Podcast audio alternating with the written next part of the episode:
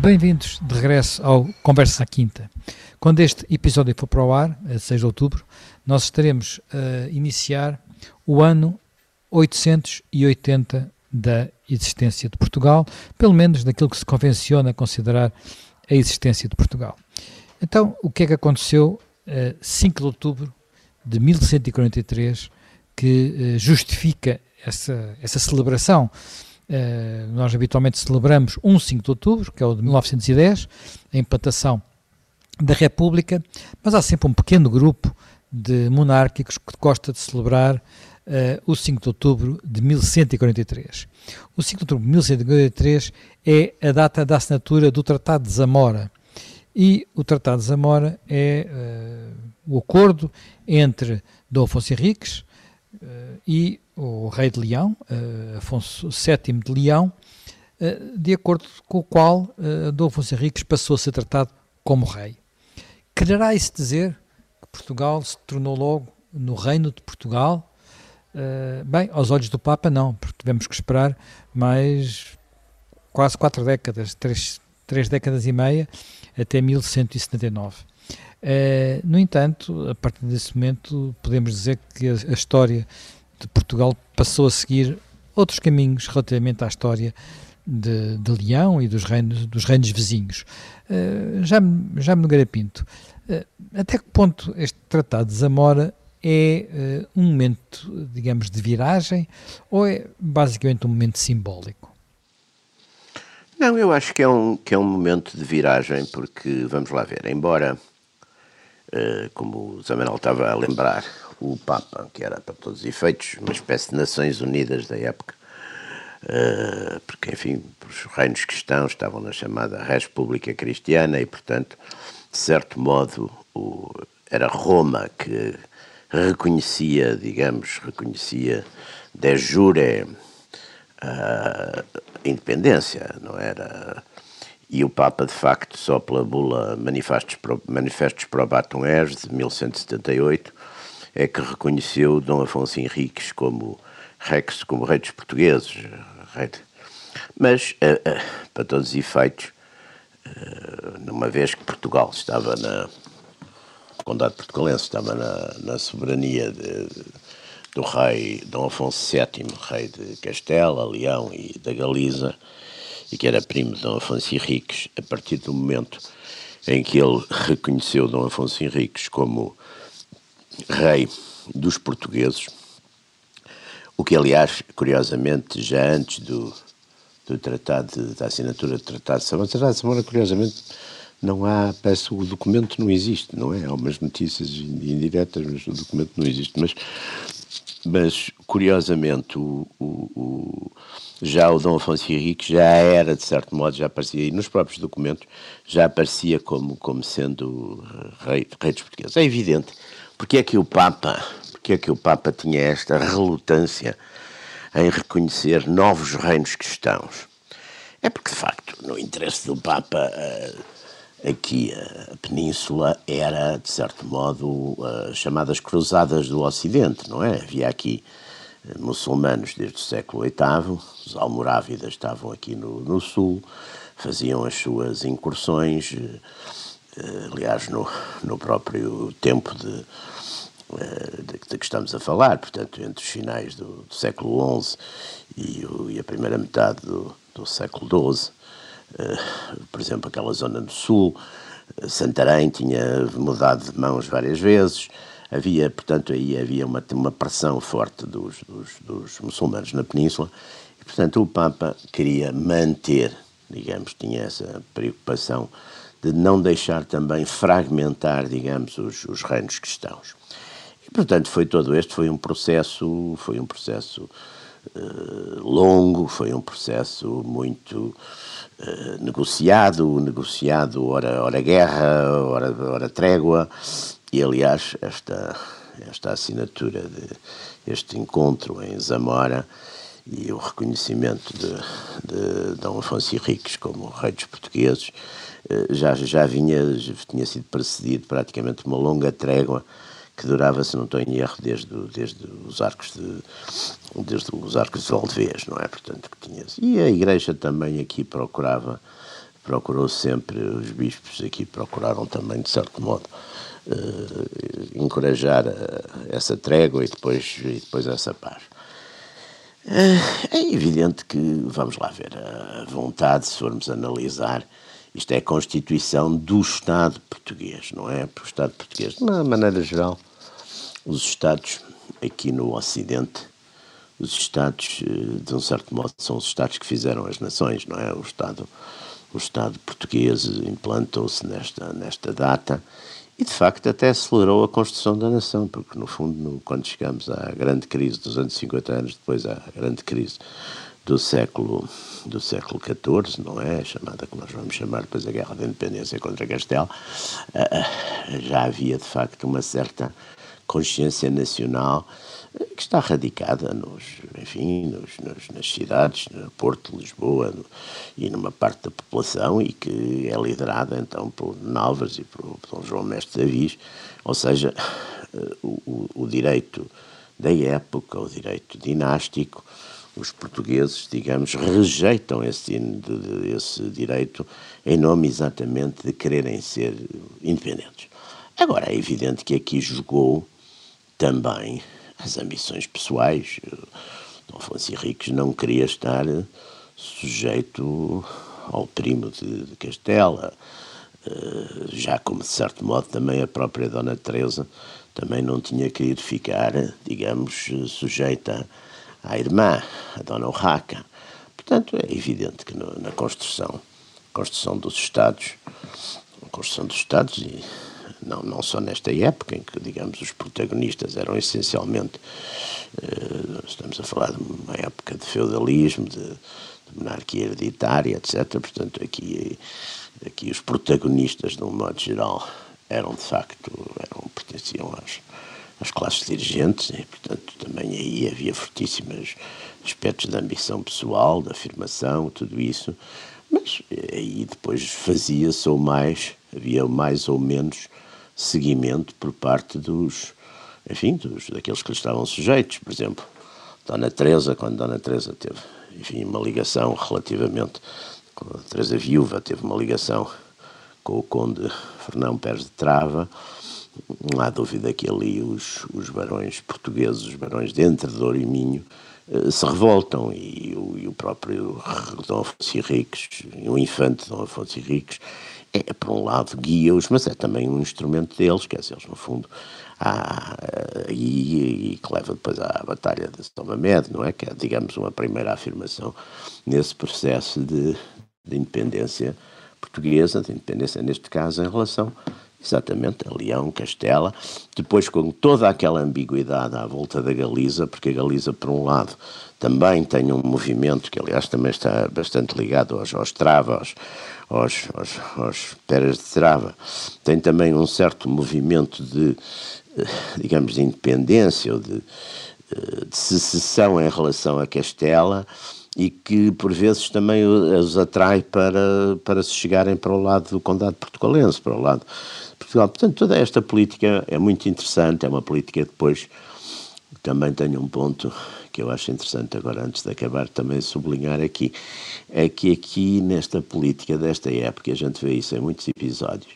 não há, digamos, aquela bipolarização que, que virá mais tarde, com, com enfim, com, com, os Estados Nacionais já confirmados. É, aqui, por exemplo, várias de vez em quando temos o caso, temos casos de umas alianças de grupos que estão aliados num ponto e estão a combater no outro, quer dizer, é, é, são, são sinais de, de, de, desta conflitualidade pré-estadual pré que, é, que é muito interessante, não é? Que é muito interessante e, portanto, vale a pena, quer dizer, mas eu penso, voltando ao princípio de tudo, penso que de facto é, é no momento em que, em que o, o, digamos, o suzerano, e curiosamente Dom Afonso Henriques ficou vassalo do, do rei de Castela uh, através do senhorio da Astorga, portanto,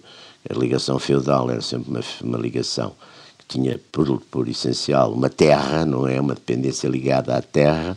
e portanto Dom Afonso Henriques ficou exatamente uh, como, como senhor da Estorga e, portanto, digamos, feud, feudatário do, do seu primo Afonso VII e Inês Torga, mas ficou, foi reconhecido como Rex Portugalenses, rei, rei dos portugueses. Jaime Gama, eh, esta, esta, esta, a forma como estes reinos uh, se constituíam e se relacionavam uns com os outros, nós falamos de proto-nações, não podemos falar ainda bem de nações, mas de alguma forma vão determinar aquilo que vai ser no futuro a, Península Ibérica e as visões da, da, da, Península. Até que ponto é que nós, é que isto são basicamente criações de, digamos, de senhores da guerra, para todos os efeitos, ou pelo menos líderes militares, como preferimos chamar-lhes, ou já correspondiam a alguma diferenciação nestas, nestas regiões, até porque nós temos, na, na, digamos aqui na zona mais ocidental da península, uma língua diferente, não é? Que é o galeco-português.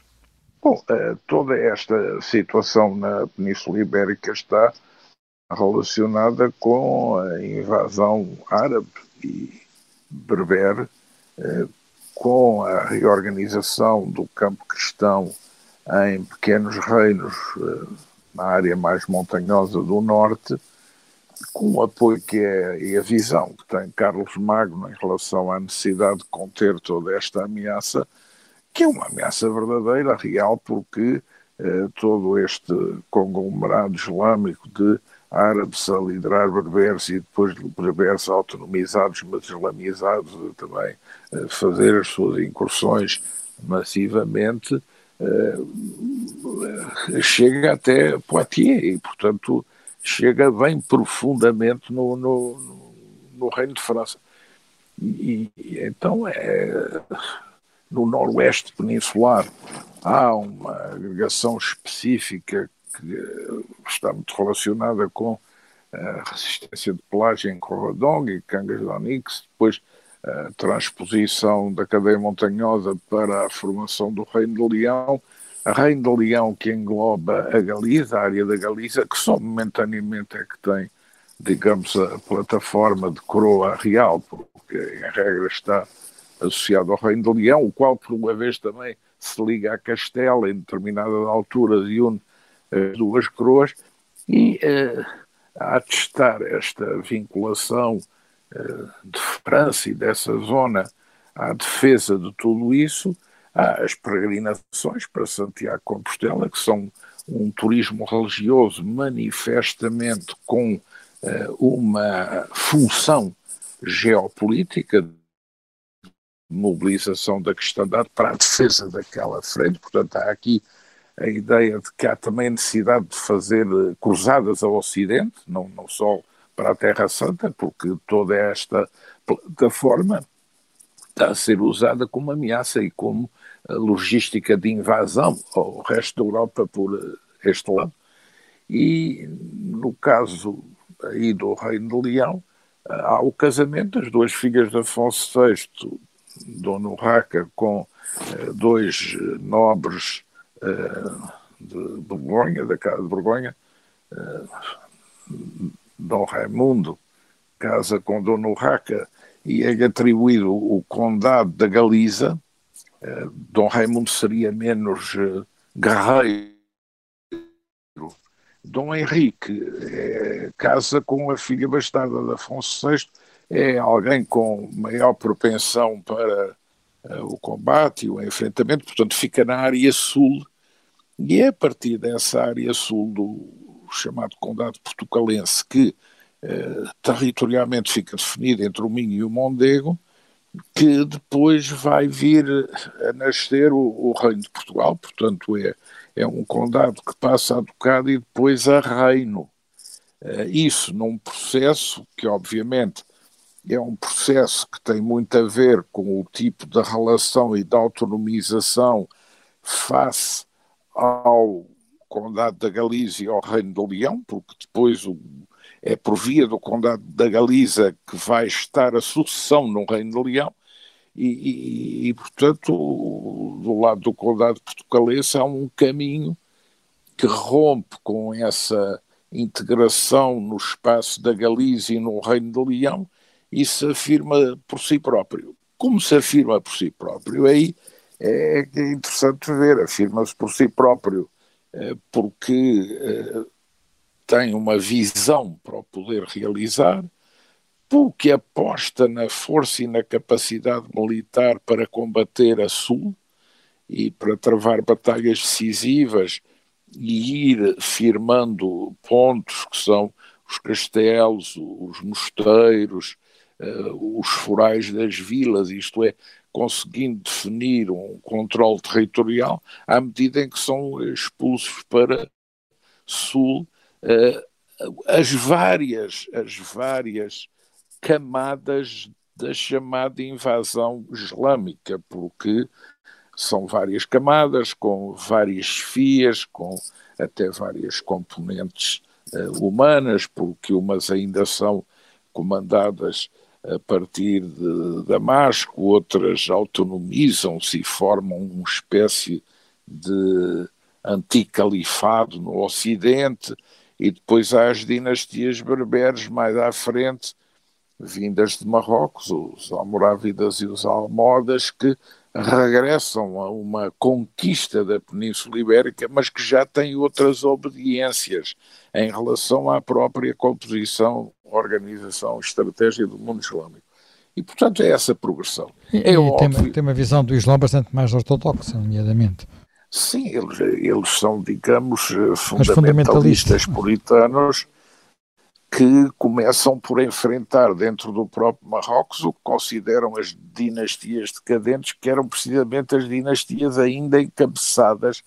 por descendentes dos primeiros invasores árabes, que também sempre tiveram uma presença não muito densa do ponto de vista populacional, mas mais de elite militar, guerreira e administrativa que ocupou os postos de chefia, islamizou os berberes, veio com eles à Península Ibérica, mas depois não conseguiu controlar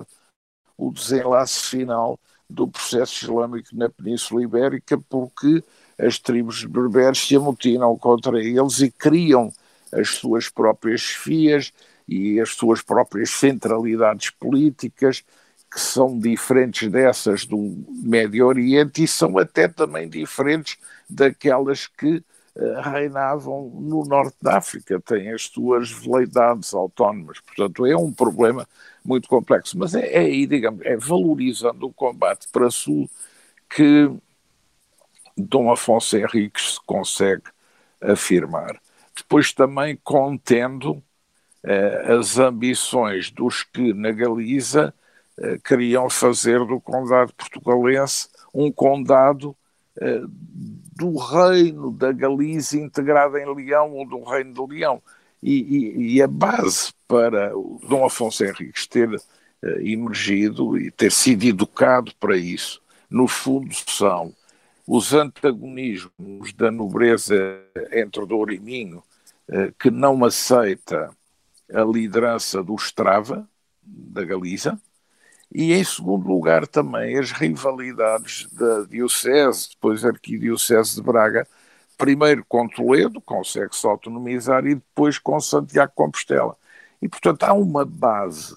no norte do que hoje é Portugal que produz uh, Dom Afonso Henriques para liderar a autonomização do que era um condado, eventualmente um ducado, para um reino. E isso, como na época eh, era conseguido, era, em primeiro lugar, estabelecendo uma balança militar favorável e equilibrada com, com, o rei do Leão, porque sem isso não valeria de nada a arbitragem papal. Depois era o reconhecimento do próprio Papa, que é lento, que é progressivo, porque papado não queria, por um lado, dividir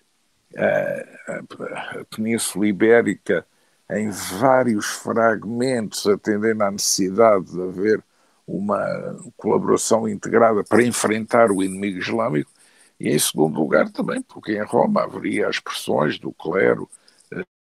de Leão, do clero leonês, do clero também castelhano, contra as aspirações de centralidade da Arquidiocese de Braga, e isso era também outro fator adicional. Mas a, a verdade é, é, que Dom Afonso Henriques consegue eh, digamos, gerir muito bem a sua performance no plano militar, eh, consegue uma coisa que à época é, e ele aí vai mobilizar até uh, os cruzados que passam pela Península Ibérica, entram por Gibraltar para ir para o Oriente, mas que são utilizados para a conquista de Lisboa. A conquista de Lisboa é um marco verdadeiramente relevante no mundo da época e isso dá um enorme prestígio uh, a Dom Afonso Henriques. Depois é também a sua capacidade para atrair e fixar as ordens religiosas militares para conseguir ir deslocando a capital do país de Guimarães, eh, Coimbra, por aí abaixo até Lisboa, e isso também tem um grande significado, e portanto, de acompanhar a reconquista no território português com uh, a criação de uma elite militar, de uma elite religiosa, de uma elite cultural, de uma elite também uh, possuidora das terras e, e articulando isso também com a formação através de cartas de foral, de núcleos urbanos eh, que jogam nesse esforço de constituir uma malha de ocupação territorial convertível rapidamente na base do lançamento de operações militares para prosseguir essa reconquista a sul, valendo-se inclusive é de aquilo que hoje poderíamos chamar tropas especiais e regulares, como eram de Geraldo Geraldo sem pavor, indispensáveis na conquista de várias praças no sul do país. Bem, temos que interromper neste momento para os habituais compromissos. Uh, regressamos dentro de alguns minutos. Estamos de regresso na segunda parte do, do Conversas à Quinta. Uh, Jaime Gama, uh, pode retomar aquilo que, ia, que estava a dizer? Bom, Dom Afonso Henriques usa bem uma combinação de fatores, porque usa o fator uh, da sua capacidade militar, com as ordens religiosas militares, a sua própria capacidade de levantar forças, a utilização de irregulares, como os comandados por Geral Geraldo Sem Pavor, usa bem o apoio militar internacional com a passagem dos cruzados, o que é manifesto na conquista de Lisboa, usa bem a diplomacia bilateral, porque ele faz guerra, mas depois negocia com uh, o primo, e usa bem a diplomacia multilateral na medida em que procura obter da Santa Sé uma legitimação do estatuto que pretende que é um estatuto de graduação superior, no fundo é a passagem do Condado Portugalês ao Reino de Portugal. E isso é, é feito com grande mestria.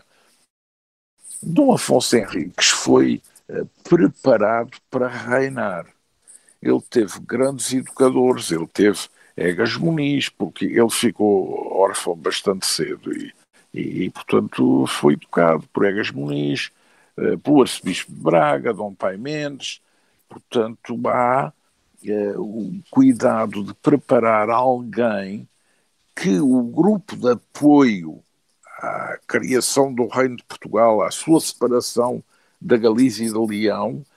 tem o cuidado de metodicamente habilitar com uh, noções sobre caráter, sobre uh, solidez nos princípios ético-religiosos, sobre política, sobre visão do que era o mundo internacional na época, o que era a Península Ibérica, o papado. Portanto, Dom Afonso Henriques sobe ao poder com uma educação, não é alguém também improvisado. E depois é alguém que tem as qualidades necessárias, quer da bravura, quer da visão estratégica, quer da gestão das etapas que tinha que percorrer e a valorização dos fatores em que ele eh, de facto era exímio, que é o fator da rapidez com que ele avança eh, na linha da reconquista para sul e consolida as posições. Problema, eh, ideia que ele tinha de conquistar uma parte da Galiza, aí teve que ceder, e depois na definição da fronteira para sul, não só combater o infiel, mas uh, tinha a ideia um bocado de vir uh, na direção do Elva, isto é, apanhar um bocado ao Reino de Leão. E aí há um enfrentamento em Badajoz que o leva até a ser prisioneiro por uns tempos do, do próprio Genro, mas depois teve que ceder não, ele fica ferido territoriais fica... na Galiza. Fica Isso, ferido, não é? Mas, sim, sim, fica ferido e preso. E, e, mas isso é uma coisa que revela como ele ia aos limites da gestão possível das suas capacidades e, sobretudo, como tinha uma visão do que estava a fazer, para o que estava a fazer e o que pretendia com toda a clareza. Não se trata de uma sucessão de acasos. Tem uma ideia motora organizada. Bem, eh, já me, já me Nogueira Pinto, eh, quando é que este, este processo, digamos, há, há um processo aqui que, como já me estava a explicar, começa com o caminho para sul, com a, a Reconquista, Santarém, Lisboa, depois algumas passas a sul Tejo. Quando é que este uh, novo uh, reino se torna, digamos, ganha os contornos daquilo que nós hoje conhecemos como Portugal. É ainda durante uh, Seixo I, Dom Afonso, Afonso II, Seixo II? Não, uh, uh, vai ser a conclusão da conquista do que nós achamos Portugal, é com Dom Afonso III e em 1254 com a conquista definitiva, com a conquista do resto do Algarve, não é? Portanto, digamos, a, e depois ainda há uma ratificação fronteiriça que é ali pelo Tratado de Alcanizes, exatamente no, no final do, no final do século do século XIII, exatamente. Uh, mas, portanto, é exatamente tão com, com a conclusão. Agora, é muito interessante, e o embaixador Franco Nogueira uh, insistia sempre muito nisso, é muito interessante que, a partir de um certo momento, a conquista, a conquista de terras aos, aos mouros, de certo modo, flete para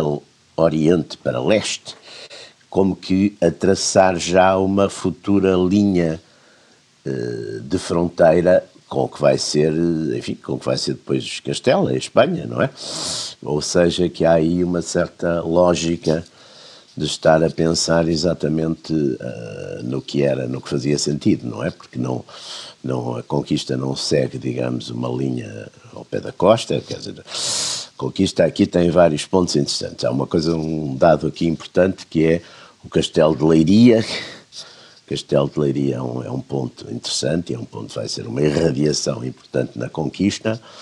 Depois Santarém, que é, enfim, que foi, que foi que, que, que, é anterior a Lisboa, depois Lisboa, que o Jaime Gama estava a falar, e é muito interessante, de facto, Dom Afonso Henriques uh, atrair os cruzados para isso, porque nós não tínhamos. Uh, e os cruzados tinham instrumentos de cerco, não é? Tinham aquelas maquinetas, aquelas as torres, tudo isso, todos os instrumentos de cerco. Nós não tínhamos esse tipo de, de tecnologias, que eram, aliás, uma tecnologia antiquíssima. Não, não há praticamente até à pólvora não há grandes evoluções tecnológicas no, no armamento, não é? Desde a antiguidade. Uh, Dom Afonso Henriques também provou,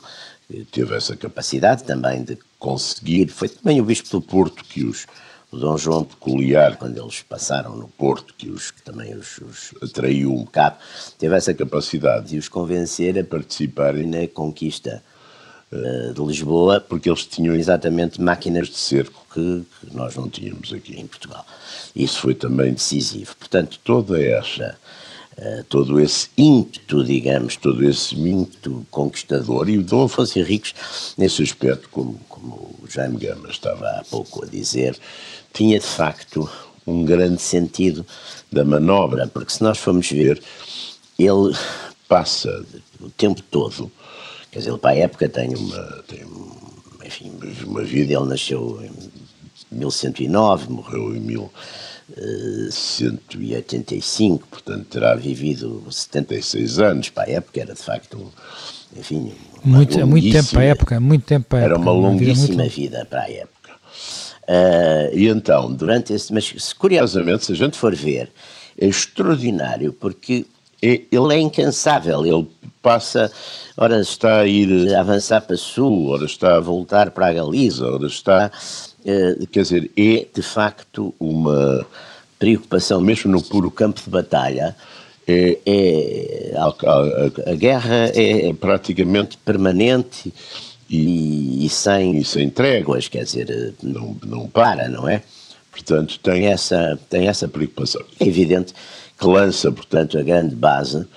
depois das, das conquistas. Eu, quando era miúdo, no, nós aprendíamos as conquistas de Dom Afonso Henriques, Santarém, Lisboa, Sintra, Almada, Palmela, Évora, Beja, Moura, Serpa e Jurumanha. Falta um Alcácer de Sal, que também foi um ponto muito importante, que, que também foi conquistada no meio disto tudo. Portanto, todo esse traçar do, do mapa, traçar do mapa de, do que vai ser Portugal, não é? É de facto a obra deste homem. Quer dizer, que, que, que, que começa, tem praticamente uma vida política e porque ele também começa muito cedo já a conspirar contra a mãe e, e, a, jogar aqui e ali, quer dizer, portanto é uma vida de facto política e militar e, e mostrando simultaneamente grandes qualidades de, de, de, de combate, não é? De, guerreiras, mas também um grande, um grande, uma grande capacidade política, um grande senso político, não é? Que isso também, senão, não tinha sido, não teria sido quem era, não é? Portanto, esse grande senso político dele é, é, é muito importante. Uh, Gama, na altura nós temos um país em que a metade sul, a metade vai sendo conquistada, vai ser colonizada, por assim dizer, de forma diferente designadamente pelas ordens militares. Eh, até que ponto é que esse processo uh, em que ao norte já há uma população instalada, onde são outros grandes forais, e ao sul uh, se vai, o processo é completamente distinto, um processo quase de colonização, acaba por marcar aquilo que ainda hoje são as clivagens norte-sul do país, que também têm, enfim, fundamentos geográficos, fundamentos culturais. Não penso que que o facto de terem eh, atuado as ordens religiosas militares aí tenha sido determinante para uma diferenciação, porque a ação das ordens religiosas militares começa mais acima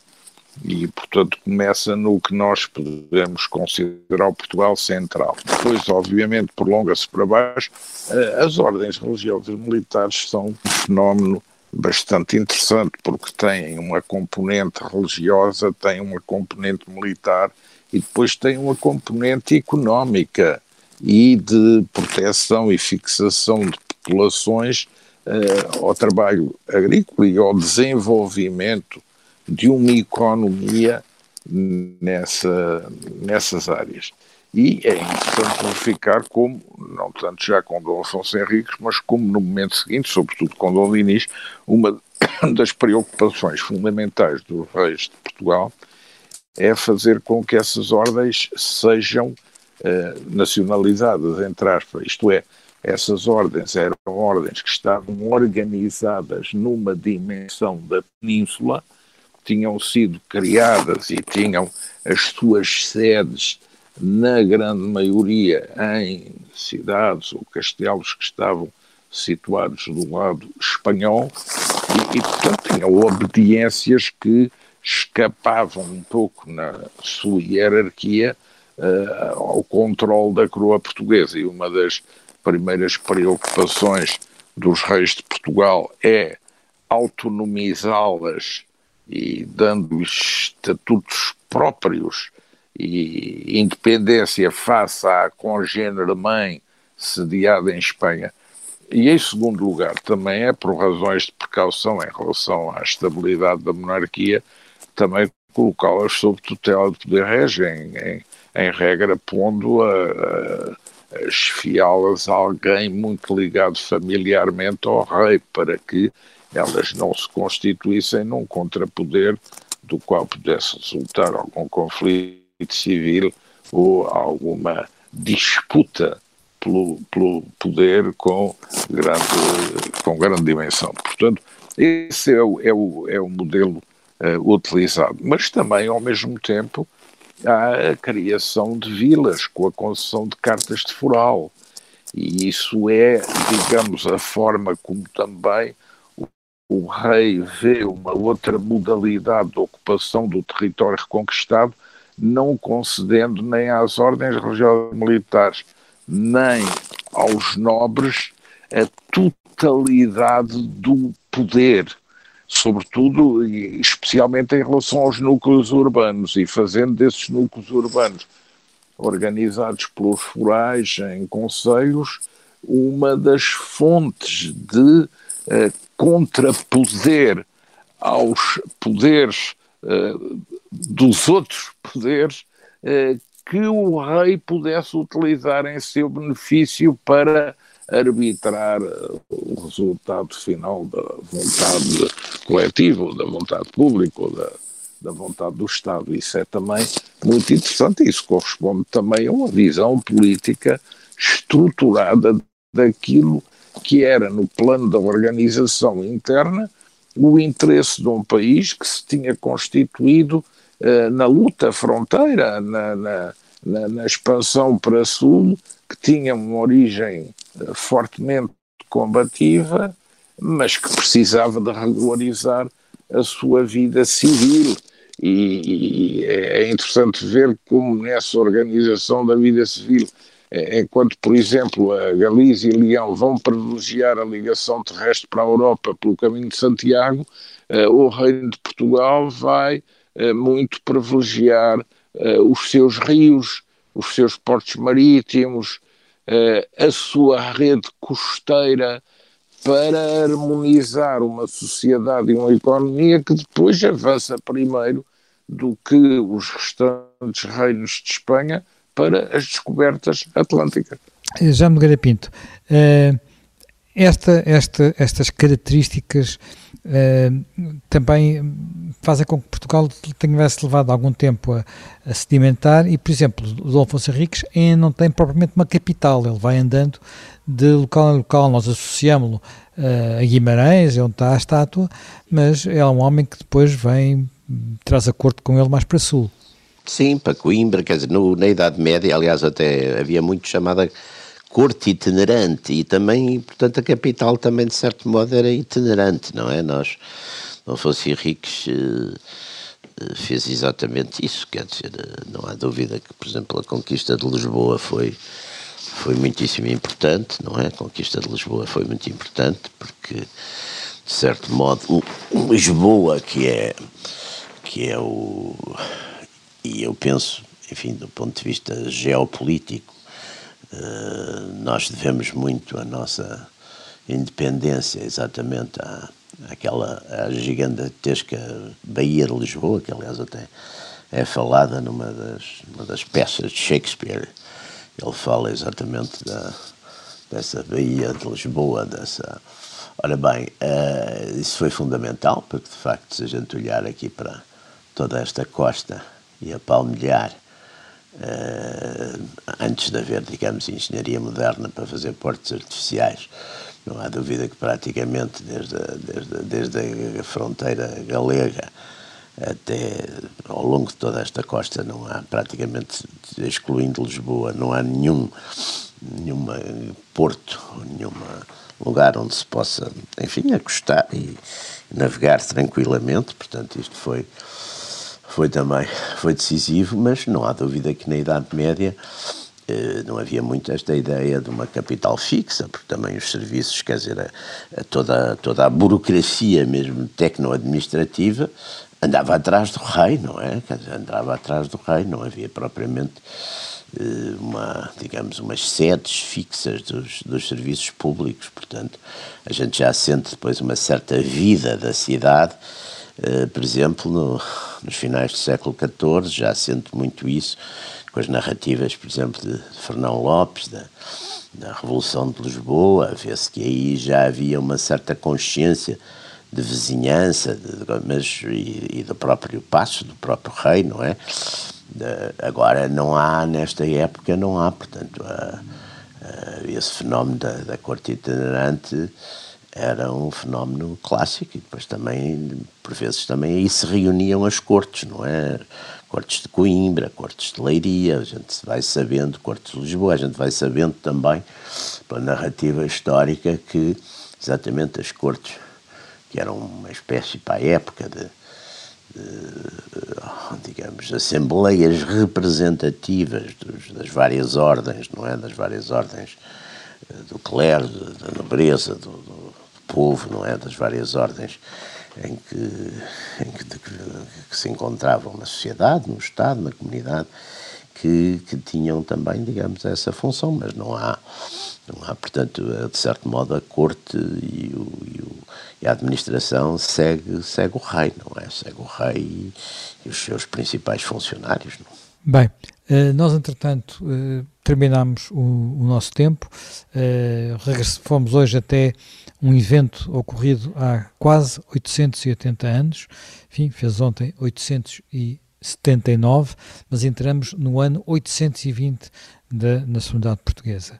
Uh, há também razões para comemorar isso, provavelmente voltaremos a falar do que foram estes primeiros anos de Portugal numa outra ocasião. Até para a semana.